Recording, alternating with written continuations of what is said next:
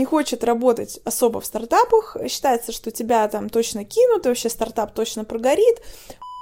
Весь мир будет запускать по моей технологии. Я продам это Илону Маску, Рогозину в Роскосмос. что все деревья будут летать.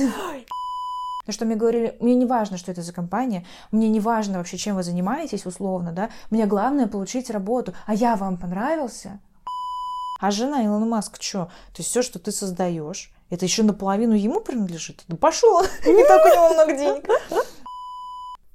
Аня, привет. Привет, Аля. Ну, как твои дела? Мои дела почему-то на этой неделе стали нашими общими. Вот, значит, небольшая предыстория. Аня приехала ко мне где-то в среду на пару часиков примерно. Ну и в итоге со среды до субботы Аня жила у меня. Вот, мы жили и не тужили, точнее, много работали, и, ой, сейчас барабанная дробь. Мы опять искали разработчика. Вы спросите, а что же такое? У нас же есть разработчик, мы же рассказывали про это в предыдущих подкастах. Что случилось? Аня, передаю тебе микрофон, ты расскажешь об этом более эмоционально и подробно. Ой, слушай, ну, возможно, это у нас хобби такое, искать разработчиков. Вот мы уже год как этим хобби занимаемся. Uh-huh. Я думаю, скоро можем свою HR-компанию основывать по поиску да. IT. Степень отчаяния такова, что я начала изучать курсы. Возможно, ну, скоро Аня просто такая, ой, Аль, я сама, короче, напишу сайт, нам никто не нужен. Возможно. В принципе, мы уже близки Я уже этого варианта не исключаю. Уже начали учиться, потому что очень тяжело искать человека э, в какой-то области, когда ты в этой области не бей, не мени кукареку. Да.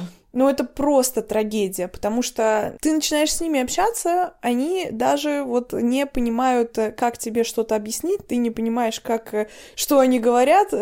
Ладно, это, короче, боль моя личная, угу. и, ну и твоя. Да. Ой, ну что, значит, как мы рассказывали несколько подкастов назад, мы радовались тому, что нашли человека к нам э, в команду, который предполагалось, что будет выполнять э, роль, э, собственно, нашего главного технаря, главного разработчика, а изначально речь шла о том, что у нас сейчас сайт доделан уже где-то на 97%, наверное. И... Да, то есть его задача получалась... Э, короче, задача была в том, чтобы он разобрался в коде для начала, да? Uh-huh. Потом следующая задача — писать код, собственно, uh-huh. по запросу и по его предложению. Uh-huh. И третья задача, если мы выкатываем какое-то грандиозное, соответственно, обновление, то мы нанимаем еще дополнительных людей, и он условно руководит ими и принимает да. их уже работу, отслеживая их действия. Да, а, это было то, в общем-то, что мы, как нам казалось, проговорили, договорились, все было нормально. Вот, но как только... Э, мы уже даже выпили пивка вместе с этим да, разработчиком. Да, То есть да. у нас уже был тимбилдинг, все да. отлично. Казалось, что вообще все connection классный. Вот, но как только дошло дело до, собственно, первой задачи, и когда мы позвонили человеку и сказали, что вот, смотри, у нас есть уже первая задача, которую, которую, к реализации которой необходимо приступать, Вдруг начались вопросы. Да, типа, подождите, а я что, должен кодить? Да. Подождите, а мы так не договаривались? Да. В общем, как оказалось, человек нас неправильно понял, хотя... Мы несколько раз да. проговаривали этот момент и на общей встрече, и на второй общей встрече, и по телефону. То есть я не знаю, как можно было не понять. Ну, хорошо, ладно. Предположим, что э, я в очередной раз здесь подумала, что все разговоры надо записывать на диктофон. Просто это должно быть правило. В идеале должна стоять автозапись разговора. Э, есть такие программы, mm-hmm. которые записывают все разговоры, потому что я уже не в первый раз сталкиваюсь, что когда, э, значит, у вас идет какие какие-то изначально устные договоренности, а мы просто еще не успели составить письменное соглашение, мы собирались, естественно, это сделать, естественно, никто не работает там исключительно на устных договоренностях, но просто Антон, который отвечает у нас за составления договоров, еще просто не успел к этому приступить. Мы mm-hmm. еще уезжали в Бразилию как раз, вот, не брали с собой никаких ноутбуков. Ну, как оказалось, хорошо, что не успели приступить, потому что это было бы все равно зазря. Да, да. Ну, дальше было несколько переписок, э, на мой взгляд, не очень конструктивных, если честно, потому что были попытки с нашей стороны наладить какой-то переговорный процесс именно, что, окей, давай рассмотрим варианты, которые тебя устраивают. Э, рассмотрим там такой-такой, да, но, честно говоря, мне показалось, что человек был настроен агрессивно, мое личное ощущение. Да, мне тоже так показалось. А на самом деле, вот после твоей долгой речи хочется тебе задать вопрос, как ты в следующий раз будешь выбирать разработчика. То есть каким должен быть разработчик, да, вот в нашей команде, чтобы у нас все сложилось? По каким параметрам ты его будешь, э, там, не знаю, выбирать? Э, какие ступени он должен надо пройти, чтобы быть с нами в команде? А, очень хороший вопрос. Во-первых, мы отказались от идеи того, что у нас будет разработчик иметь долю. Мы, значит, вначале, после того, как э, с человеком вышеупомянутым у нас не сложилось, мы решили, что мы будем искать на открытых ресурсах, там, вак... ну, размещать вакансии. Биржа, да. Фриланс, да, там, карьерные ресурсы, размещать там вакансии, искать человека в долю. Но я немножко углубилась. Во-первых, я поговорила со знакомой, которая работает в HR IT, а потом углубилась на Хабре, почитала несколько веток про работу в стартапе. Mm-hmm. В общем, к какому выводу я пришла? Я пришла, что в России стартапы считаются наебом. Угу. Никто не хочет работать особо в стартапах. Считается, что тебя там точно кинут, и вообще стартап точно прогорит. Причем говорится это в таком ключе, что ну а что, от меня, как от разработчика же ничего не зависит, прогорит стартап или не прогорит. Это вот они виноваты, а я-то не виноват. Угу. Я вот просто сижу, жду как бы звезд с неба. В общем, начиталась я всего этого. Ну, в принципе, логично, почему в России считается, что стартап это один большой обман у нас просто нет этой культуры стартаповской. То есть мы живем да. далеко не в силиконовой там долине, где люди в маленьких квартирках, да, собираются за дошиком и разрабатывают по три года какой-то продукт. Я понимаю, да, я понимаю, что я испытывала некую иллюзию, угу. хотя, Аля, в принципе, то, как мы с тобой это делаем, это очень похоже. С дошиками. Ну да, ну то есть просто в том, что, возможно, это не большой процент стартаперов так делает. То есть мне кажется, что правда правда в России почему-то принято подходить ну, как будто бы не фундаментально к таким моментам, таким вещам, как стартап. В России, мне кажется, не умеют в рисковать, принципе, что ли? Не только рисковать. В России не умеют э, простраивать все это. То есть э, люди начинают заниматься всякими стартапами, не сделав там каких-то минимальных вещей, которые нужны для того, чтобы создать бизнес. То есть бизнес-планы нет, финансовые модели нет а, стратегия по маркетингу. Нет. Денег нет. В конце концов. Но да? вы держитесь. Вы держитесь здесь. Вам всего доброго, хорошего настроения и здоровья. Из этой серии. Ну, то есть, мне кажется, что проблема идет из более глубоких э, недр.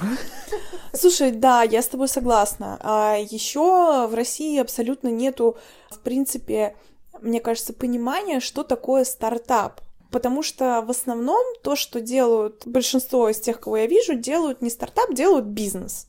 Классический бизнес, когда ты живешь на там рефинансирование, когда ты там берешь, я не знаю, кредит на запуск, mm-hmm. когда потом там реинвестируешь потихоньку прибыли, потихоньку, потихоньку, потихоньку это все наращивается. Стартап это другая история, это венчурная история. Ты mm-hmm. предполагаешь, что ты сейчас, да, вкалываешь, я не знаю, Э, сам без денег, но получишь венчурные инвестиции, вырастешь там 30x, и будет вам всем счастье. В России нету не только культуры. Так, подожди, давай мы поясним, что такое венчурные инвестиции. Мне кажется, что люди могут этого не знать. Венчурные инвестиции — это высокорискованные инвестиции, которые дают обычно венчурные фонды или ангельские инвесторы, частные, да, просто лица. Женщина, ты закапываешься. Так, э, хорошо, так, чтобы совсем простым языком, что такое высокорискованные инвестиции, то есть для кого они рискованные? А они рискованные для инвестора, естественно. Угу. Ну, то есть приходит человек, вот я сейчас прихожу э, к, я не знаю, к тебе, и говорю, Аля, я придумала проект. Короче, я возьму дерево и запущу э, его на... В космос. Да, в космос. Вот, и будет мне все это стоить 3 копейки, вот такую технологию еще никто не делал вообще, вот смотри, короче, стопроцентная тема. Ты такая говоришь, слушай, ну прикольно. А чё, чё мне от этого будет? Я тебе говорю, слушай, ну как, весь мир будет запускать по моей технологии. Я продам это Илону Маску, Рогозину в Роскосмос. что все деревья будут летать. И мы получим с этого просто триллионы баблища. Ну, мне сейчас надо от тебя 100 рублей, ну, чтобы дерево срубить. Мгм. Вот ты мне дашь 100 рублей, и все будет классно. И я тебе верну там миллиард. И ты такая говоришь, слушай, прикольно, берем. Ты даешь мне эти 100 рублей, я срубаю дерево, увожу его на лесопилку, ничего не получается. Ничего не работает, и, собственно, Да. риск был именно для меня, как для инвестора, я потеряла свои 100 рублей. Но, чтобы все понимали, обычно это не 100 рублей, да, Ну, а сильно понятно. больше Да. суммы. Вот, но обычно фонды или частные инвесторы, они инвестируют, там, я не знаю, в десяток компаний, таких высокорискованных стартапов, и кто-нибудь да выстреливает. Мгм. Хотя, да, много фондов, которые не окупаются, у которых никто не выстреливает, и они в итоге там списывают. Короче, это риск потерять деньги, которые ты обмениваешь на то, что ты можешь заработать очень много денег. То есть, если ты возьмешь эти деньги, положишь в банк, у тебя там будет ставка 3%, и, в общем, ты там заработаешь эти сверху 3%, дай бог, инфляцию перекроет. Да? А можешь... Не перекроют. Будем честны, не перекроют. А можешь вот э, рискнуть и, соответственно, вложиться в дерево в космос. Ну так вот, ушли, конечно, мы далеко от темы. Ну да ладно. Я про что говорила? Про то, что э, мы предполагаем, что мы также будем э, получать венч- венчурные инвестиции. Мгм. Причем, кстати, беда в России обоюдная. С одной стороны, нет стартапов, да, то есть люди не делают стартапы, они как бы делают э, проекты как бизнес именно. С Да. другой стороны, нету венчурных инвестиций, потому что, ну, им просто некуда инвестировать в России. Ну, Да. реально, ну куда вот? Никто ничего не делает. Не, ну что-то там Нет, делают, конечно, там конечно, есть я там ни в коем Сколково. случае. Есть, э, есть крутые компании, вообще не хочу никого обидеть, естественно. Но глобально, если вот общими мазками рисовать, то по сравнению с Америкой, с Англией, с Германией, с Израилем, ну, это, конечно, у нас просто в состоянии зародыша. Я боюсь, то, что там даже зародыша нет. Ну да, короче, у нас получается очень сложная вот эта вот ситуация и вообще сложные отношения с э, нов- новым маленьким бизнесом, точнее не бизнесом, да, стартаповской культурой, в принципе. И э, из-за незнания, получается, причем со всех сторон, у нас много проблем. Не, ну, не у нас, как у людей, а у нас, как у стартапов. Да. Ну и что в итоге? В итоге-то мы отказались от идеи искать человека в долю, решили, что мы будем искать просто человека на почасовую оплату. То есть ориентируемся на 30 часов в неделю. Человек выполняет первостепенные наши задачи, классно и хорошо, если он при этом какие-то свои идеи привносит, например, говорит, ребята, вот я тут посмотрел, у вас вот это там сделано не оптимально или там еще. Это классно. Вопрос, почему мы не работаем с нашим э, человеком, который нам, собственно, разрабатывал, сделал этот сайт на 97%, я думаю, тут все могут догадаться. Мы уже дважды рассказывали, как он пропадал. Да. Ну, собственно, это основная причина на самом деле. Да. То есть человек э, руками работает хорошо, делает свою работу хорошо, но постоянное его невыполнение сроков, э, пропадание с радаров, неотвечание на сообщения, ну, в общем, жесть. Ну, вообще, я тебе задала вопрос, как ты будешь, э, на какие моменты ты будешь ориентироваться при выборе нового разработчика. Вот да, вопрос. как я ушла от темы, да? Да-да-да, я тебя верну, я тебя верну к этому. Ой, давай даже красиво переформулирую вопрос. А давай. Давай, значит, смотри. Аня, как опытный человек в подборе разработчиков, посоветуй юным стартаперам, как же все-таки правильно выбирать разработчиков в свою команду. На что им обращать внимание, на какие черты характера, на какие умения и так далее, и так далее. А, Господи, нет, на самом деле я правда не знаю, потому что мне кажется, это такая же лотерея, как когда, я не знаю, ну вот все мы работали в компаниях, а, все мы сталкивались с процессом отбора новых сотрудников, да, и это каждый раз просто адок. Вообще, на секундочку отвлекусь еще от темы. А, Я обсуждала это со своей подругой, которая работает а, там в большой компании, и мы пришли к выводу, что сейчас у всех проблемы с подбором персонала, причем неважно, там, айтишник, э, экономист, юрист, э, да хоть там, я не знаю, хоть дворник. Ну, мне кажется, что это не только сейчас. Мне кажется, эта проблема была всегда. Ну, Ну, то есть, ну, просто мы о такой ней знаем степени. сейчас, потому что мы сейчас все постепенно дорастаем до руководящих должностей, и мы в этом, соответственно, варимся. Поэтому нам кажется, что только сейчас такая проблема, тра-та-та. Нет, она всегда была. Я говорила еще со знакомыми ребятами, и они тоже на это жалуются. Ну, короче, слушай, всегда ну, была проблема. может быть, да, однозначно эта проблема, в принципе, стара как мир, но степень ее, возможно, это так просто сложилось. Информационный пузырь. Да, да, но вот, например, моя подруга говорит, «Я ищу человека там с небольшим опытом, на большие деньги даже для Москвы, сильно выше средней зарплаты, Мгм. просто никого нет. Либо есть какие-то неадекваты, которые просто вот... э, Ну, ты представляешь себе, что такое неадекваты, мы уже наобщались с такими людьми. Да. И это действительно удивительная проблема. Ну ладно, хорошо. В общем, если вы знаете ответ на этот вопрос, почему так происходит, расскажите нам, пожалуйста, потому что мы так и не пришли к выводу, почему, да, я имею в виду.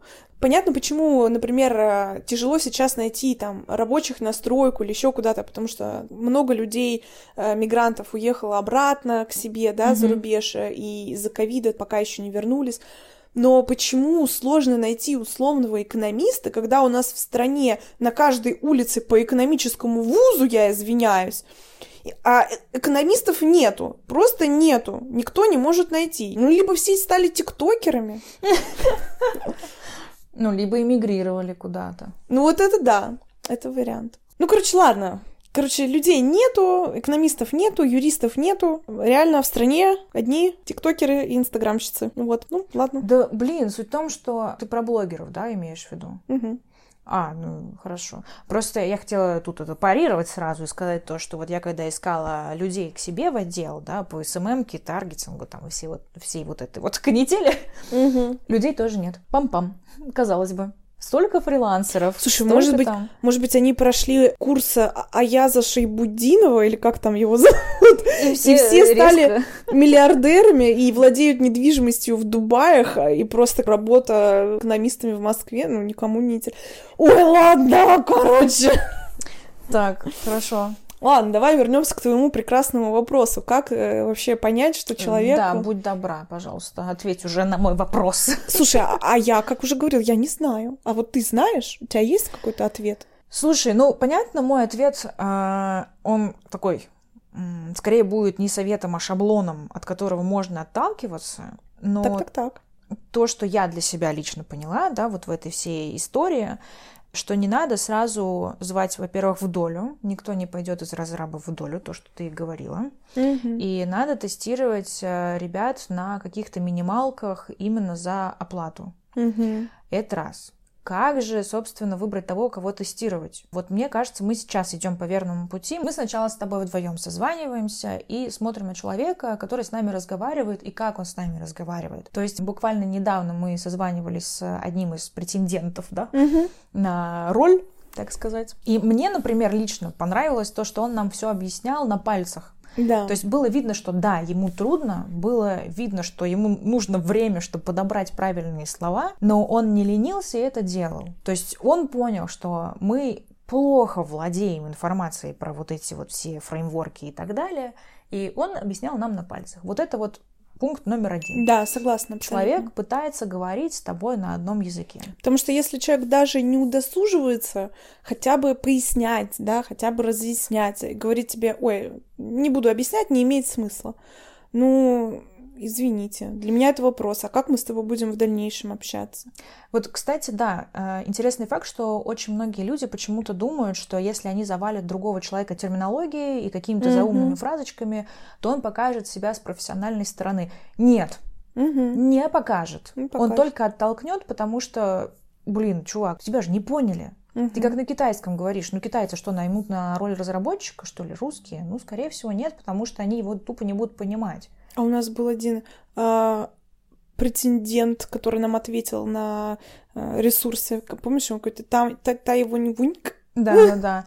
Ну, мы с ним связались, Да. да, но мы поняли, что мы просто не сможем с ним разговаривать. Да. Ну, то есть просто потому, что он плохо владеет языком, Да. и как бы тут вопрос уже срабо... мы не сработаемся, короче. Тут Да. даже вопроса нет. Просто потому, что с ним тяжело общаться. Короче, номер один. Вы должны друг друга понимать, и каждый из а, коллег, работников, ну, короче, участников стартапа должны говорить на одном языке. Уметь это делать, по крайней мере. Это один. У меня есть второй пункт. М, давай. Человек должен вовремя отвечать на звонки. По крайней мере, предупреждать, да, что если вдруг то он, за- он задерживается или она задерживается, то предупреждать. Это какая-то абсолютно удивительная манера разработчиков. Почему-то я сталкиваюсь именно вот в, В среде среде, разработчиков. Просто не приходить на встречи, не брать трубку, хотя вы договорились, вот вы три часа назад договорились, что вы созваниваетесь в 15.00, Мгм. ты звонишь человеку в 15.00, он просто не берет трубку. Это как? Почему? Ну хорошо, если ты не смог, у тебя что-то случилось, напиши, коллеги, не могу, давайте перенесем звонок. Но мы все люди, мы адекватно относимся. Ну, в конце концов, ты передумал, да, работать, ты не хочешь брать этот проект, вдруг, ну, я не знаю, почему. Ну да. Ну, тоже напиши, ну, елки-палки, зачем друг другу Ну, делать короче, это- мозги? Это просто какая-то фантастика, если честно. Я нахожусь в недоумении. Ой, Так, второй пункт — это это вот пунктуальность. Да, пунктуальность, потому что если у нас, в общем-то, был звоночек с нашим самым первым, да, разработчиком, когда э, человек забыл просто про звонок, э, не пришел Да. вовремя, а потом написал, ой, простите, мы такие, ну ладно, спишем, типа, ничего страшного, ну забыл человек. Как оказалось, не ничего страшного, потому что это повторялось из раза в раз, из раза в раз. Все-таки пунктуальность, исполнительность и какое-то, да, чувство обязанности. Третий пункт есть, Третий пункт. который вытекает из э, второго Давай, твоего. мочи. Если ваша интуиция подсказывает, что ну не сработаемся, ну что-то не то, Да. И, и это так. Все, это значит, Сто что правда не то и правда не сработаетесь. Потому что вот что у нас с нашим предыдущим разработчиком, что потом у нас момент был, тоже мы почувствовали некоторый неконнект с Мгм. э, человеком, который согласился с нами вроде как за долю работать. Как только это чувствуете, это, скорее всего, вот то, на что надо обратить внимание. То есть ваше уже, конечно, будет решение решать этот вопрос или не решать вопрос, обсуждать его как-то с тем, кто с вами работает или нет.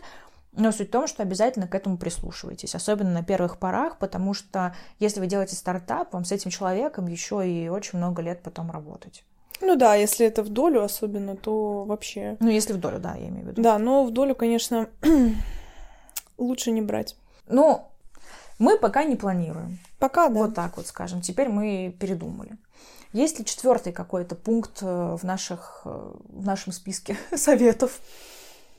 Ой, я даже не знаю. Ну вот мне кажется, что еще надо делать несколько созвонов. То есть не по одному созвону выбирать человека, с которым работать, а по хотя бы трем.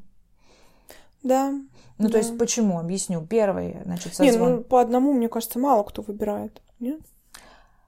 Ну, мало ли, да. Мгм. То есть э, я пытаюсь просто понять какую-то такую золотую середину, что ли, выбора. Мгм. То есть э, первый звонок, вы знакомитесь, понимаете вообще, на каком языке он с вами разговаривает.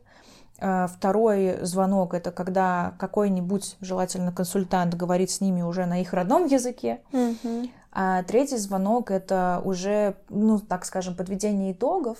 И обязательный фактор — тестовое задание дают те, кто не говорит на языке программиста.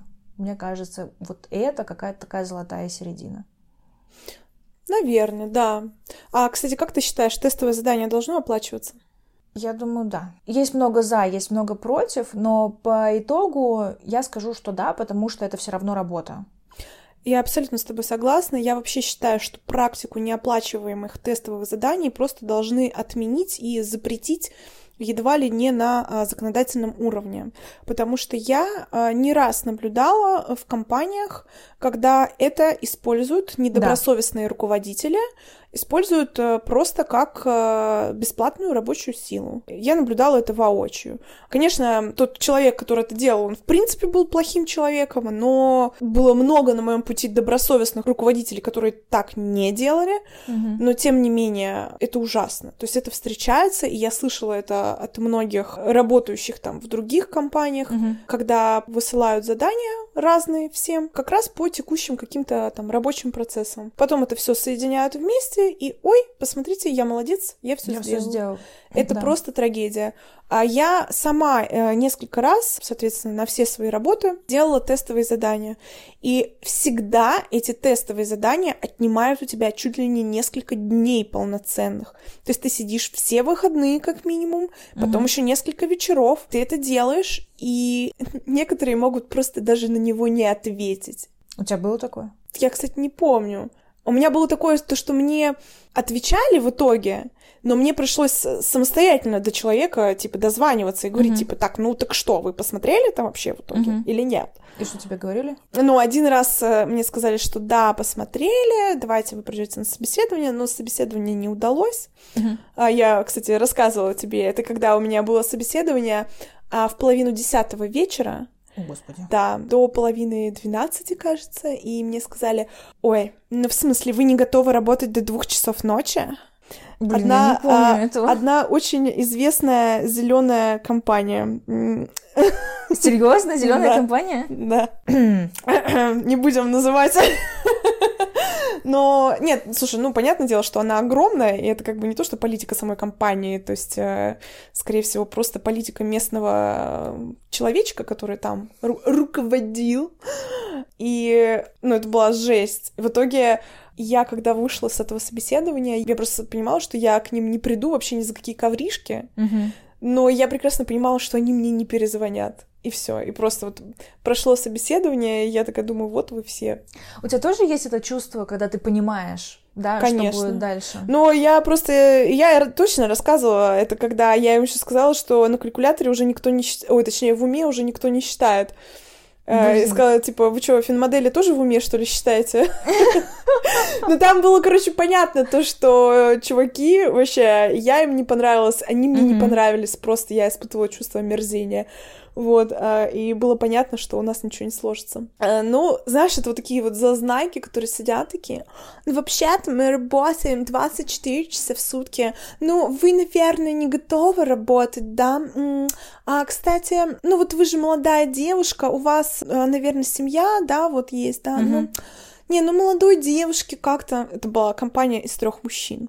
А, мгм. А, да, ну, вот как-то не очень... Ну, короче... Сексизм! Вообще, Ай! Вообще... Придурки.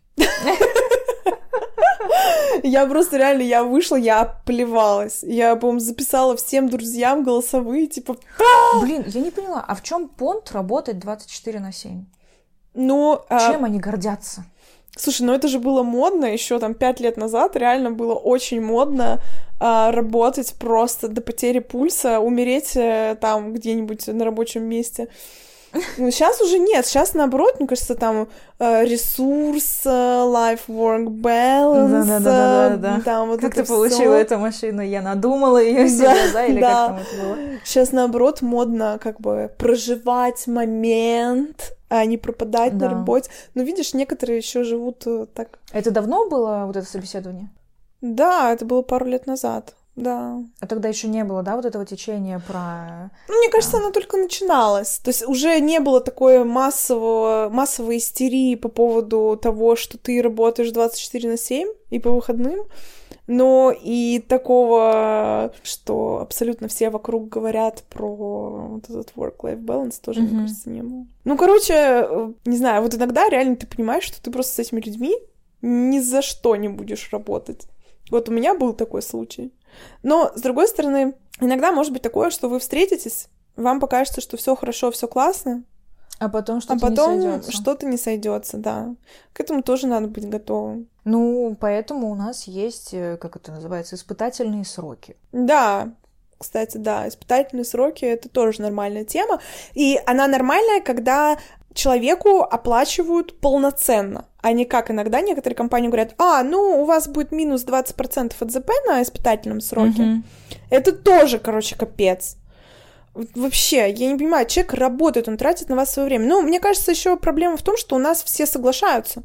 Да, конечно, поработать бесплатно, я согласен, да, ага. Хотя этого не должно быть. То Да. есть люди должны знать себе цену.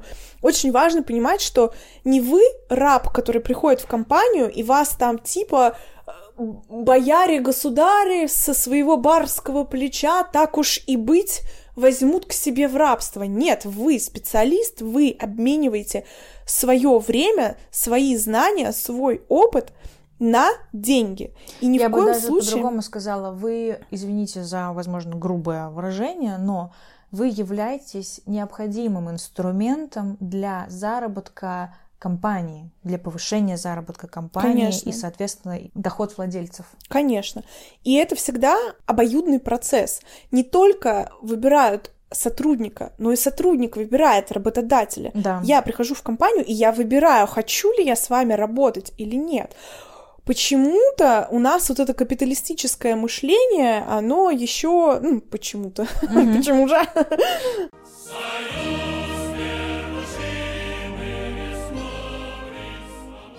Оно еще не зародилось во всех умах, хотя, мне кажется, у молодежи более-менее что-то там проклевывается уже, да? Но все равно я часто наблюдаю то, что вот я когда собеседовала людей Мгм. а, к себе в отдел, очень многие приходили, я у них спрашиваю, а вам вообще нравится компания? Вы вообще понимаете, куда вы пришли? То есть вам может что-то рассказать и так далее. На что мне говорили, мне не важно, что это за компания, мне не важно вообще, чем вы занимаетесь условно, да, мне главное получить работу, а я вам понравился?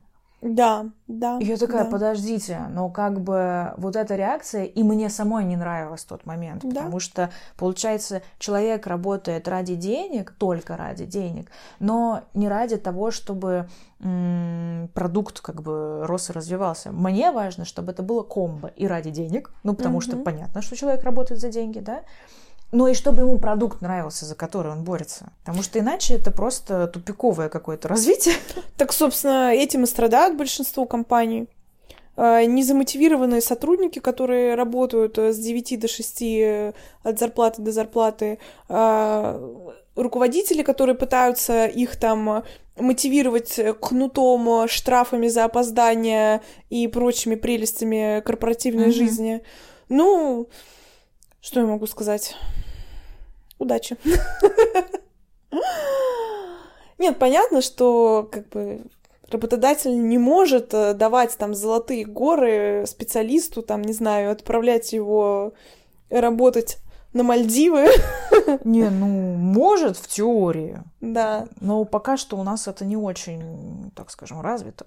У нас просто явно перекос вот какую-то такую рабовладельческую немножко систему на работе. К сожалению, Ну, ты правильно сказала, что это значит позволяют сами работники. Да. То есть потому что они соглашаются на все условия от работодателя.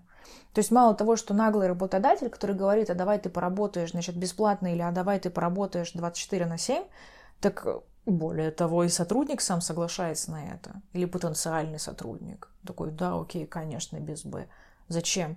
То есть человеку, получается, спокойнее, когда он работает, но ему не платят, нежели не работать и не получать деньги. Ну, потому что ты, наверное, расцениваешь эту работу как, э, я не знаю, то, что вот у меня там в трудовой книжечке будет, а потом вот я пойду там на другую работу, продам себя еще чуть получше, там вот. Ну вот интересный факт. А, Сейчас уже есть вот эта штука как самозанятые, Мгм. да, то есть у нас люди могут быть самозанятыми. Интересный факт. Я, значит, я каждый раз обновляю резюме на HeadHunter, просто чтобы быть вообще э, в курсе событий, понимать вообще, что происходит на рынке и так далее и тому подобное. Мгм. И я обновляю до сих пор как бы резюме, Мгм. и мне до сих пор приходят очень крутые предложения. Ну, то Мгм. есть я прям иногда офигеваю, думаю, вау, доросла, что называется. Э, Очень интересно. Ну ладно, не буду говорить об этом. Почему? Ну, потому что там не SpaceX, а ShuttleX. А, Это будет тупо, когда я скажу, что я перепутала два названия, типа SpaceX и ShuttleX, потому что мне стучится Илон Маск. Предлагает стать его женой. Ага. Что бы ты выбрала? Работать... Откатать его Теслу, так сказать. Что бы ты выбрала? Быть... А, Я просто не сразу это услышала. Ну так подожди, что бы ты выбрала? Быть э, жел- женой Илона Маска или быть руководителем SMM-отдела э, SpaceX? Второе. А чё, чё Илон Маск нет? Понимаешь, а, с женой можно развестись. А если тебя взяли, значит, на должность... Да даже нет, суть не в этом. Суть не в том, что можно развестись с женой. Не знаю. По-моему, прикольнее быть руководителем СММ-отдела в SpaceX. Просто потому что, во-первых, если тебя туда взяли, значит, ты просто все топ of the top, что Мгм. называется, да, и тебя с руками-ногами оторвут везде, и ты сам еще зарабатываешь дофига, как бы, да, должна это понимать. Если ты столько денег зарабатываешь, ты можешь куда-то там вложиться, создать свой бизнес еще дополнительно. А жена Илона Маск что? То есть все, что ты создаешь, это еще наполовину ему принадлежит. Да пошел! Не так у него много денег. Вот. Так что я бы выбрала Head of SMM, не знаю, интернет-маркетинг э, в SpaceX. Отлично, ты прошла тест на немеркантильность. Ну, понимаешь, у меня еще есть пункт на самореализации. То есть мне Мгм. важно, особенно сейчас, да, у меня в приоритете стоит самореализация, поэтому, возможно, я выбираю именно сейчас а, Head of SMM. Вот. Женить... Понятно, я спрошу тебя через два года. Блин, что-то мне подсказывает сейчас, что я, скорее всего, не изменю свое решение. Потому что еще, знаешь, иметь э, мужа, который вот так вот знаменит, не просто там городской, да, Сумасшедший. сумасшедший, а он уже worldwide э, тра-та-та, популярити, так сказать. Ну, такое себе, наверное. Это как э, выйти замуж за Брэда Питта, я не знаю, или... Хотя, ну что в этом такое? Не знаю, меня смущает. Ты должна сейчас задать вопрос, а ты что? То есть, если вот, э, предположим, ты встретишь какую-то знаменитость, э, даже российского разлива, и вдруг произойдет такое, что, значит, вы там понравитесь друг другу, ты что, и не захочешь иметь с ним отношения? Задаю этот вопрос. А вот хз. Подожди, то есть если ты встретишь какого-нибудь актера, там, не знаю, из кухни, например, Так. Ты про усатого повара? Который на всех орет. Ну, с ним я точно дело иметь не буду. Если что, он, по-моему, женат. э, а, только поэтому? Ну, нет, ладно. Так, ну так э, в чем твой вопрос? Э, Ну, не, не знаю, неважно, короче, какого-нибудь этого Андрея Петрова. Кто это? А как Петров какой-то, есть же актер. А, господи, Александр Петров. А, а, Александр Петров. Саша Петров. Он мне не нравится. Извините. Если вдруг Саша Петров послушает этот подкаст, извини, пожалуйста. Ты... э, Ладно, а кто тебе да. нравится? Блин, это трудно ответить, потому что я не верю в то, что все наши знаменитости правда такие вот в реальности, как на экране. То есть это очень обманчиво. В смысле, ты думаешь, что они все сволочи, наркоманы? Нет, нет, нет, нет. Э, Я не думаю так. Я просто не уверена, что они такие же, как на экране. Вот и все. Ну, то есть они могут... Ну, э, понятное дело, они же на некоторые- экране роль играют, а не... А, ты именно про актеров? Ну да. А, ну тогда да, очевидно.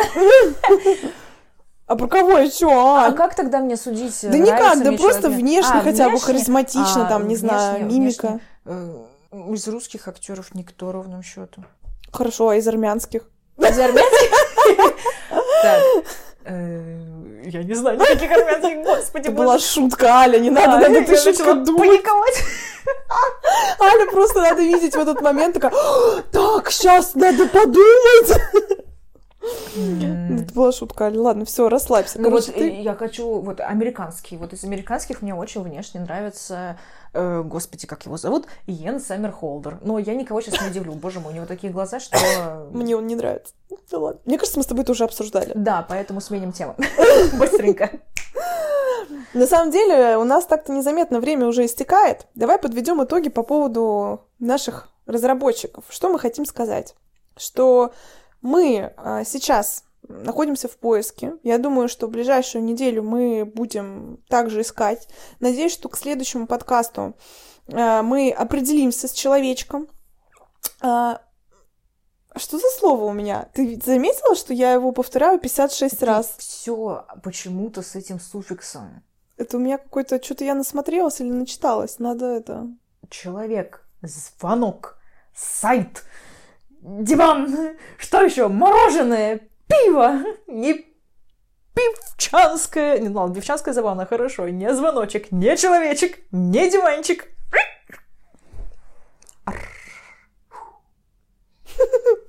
Забавно. Ну ладно. А Кто-то мне, значит, что-то насвистел в уши. А, Так, Аль, может, это ты?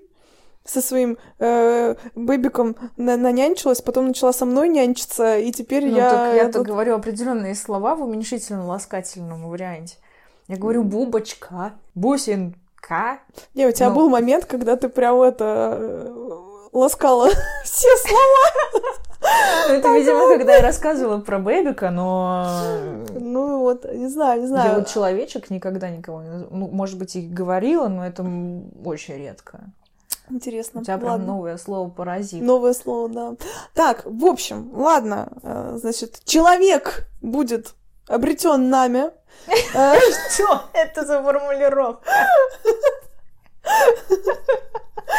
Короче, я сама возьму все это в свои руки. Давай. Аня хочет сказать, что мы надеемся, что мы найдем разработчика хорошего, и с ним, значит, все Хорошего получится. человечка.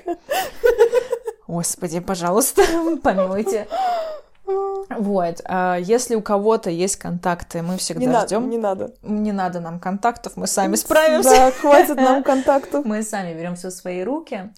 А если у вас есть какой-то актер, который вам очень нравится, мы желаем вам, чтобы вы с ним встретились и познакомились. Я уж не говорю про какие-то отношения, но просто познакомиться, по-моему, с человеком, который вам нравится, это прикольно. Вот, возможно, даже пожелаю вам пообщаться с ним. А на этом наша спичка догорела. Да. Оставляйте свои комментарии в Телеграме, а, в Инстаграме, где угодно. Короче, все соцсетки, которые существуют, мы там есть, кроме одноклассников. Извините. Вот. И ждем ваши реакции, ждем ваши фидбэки.